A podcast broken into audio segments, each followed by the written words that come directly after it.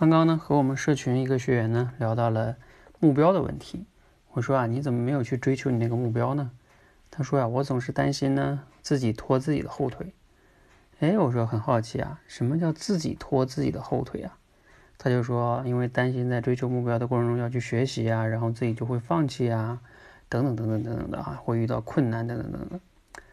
然后我就说，哎，你这挺有意思的哈，就像咱们去打游戏一样，我们去打游戏。如果这个玩的过程中没有什么这个怪哈阻碍我们，这游戏一路畅通，你还玩吗？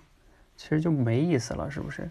正因为你打怪升级，然后你才感觉到这个游戏的意思所在，是吧？所以，我们其实，在追逐目标的过程中有困难、遇到挑战，这是很正常的。如果一点困难挑战都没有，一帆风顺，你觉得有意思吗？其实也挺没劲的，是吧？当然了。这里边有可能会存在一个问题，就是说，哎呀，我遇到这个怪太太太太难打了，是吧？总是我还没怎么打呢，就把我 KO 了。嗯，对，这种情况确实比较比较惨，是吧？也就是说，你打游戏连前两关都过不去了，总是打到那儿就被卡死了，那个确实挺让人沮丧的。那这里边呢，也涉及到一个问题，是不是你这个难度太大了呀？是吧？你是不是应该先去练练级呀，再过来打呀？等等等等的，而不是说硬去打。我们在追求目标的过程中也一样，是不是能降低一点难度呢？是不是你期望太高了呢？或者说遇到这个困难，是不是你分析问题、解决问题的能力啊有待提升呢？就像你打游戏一样，你打游戏也是边打，你自己的技能也越来越熟练了嘛。其实我们在追逐目标的过程中，有时候不仅仅是目标达成了对我们有意义，我们在这过程中修炼了自己面对问题、解决问题的这种心态和能力。也是非常重要的，因为你这个过程早晚就是解决问题的能力，是你一生都会用到的。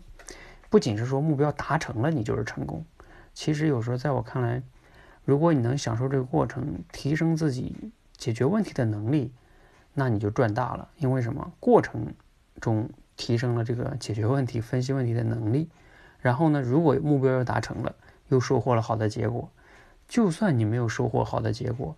如果你能坦然的面对问题了，对吧？不那么经常否定自己了，这是不是也是一种收获呢？总比你不去追逐目标，是你不去追逐目标，确实不会失败啊。但是呢，你的人生也就真正陷入了平庸，没有失败的人生，想想也挺惨的。你觉得呢？就像打游戏一样，呃，你这个一一路过关，什么阻碍都没有，你还真的想玩那个游戏吗？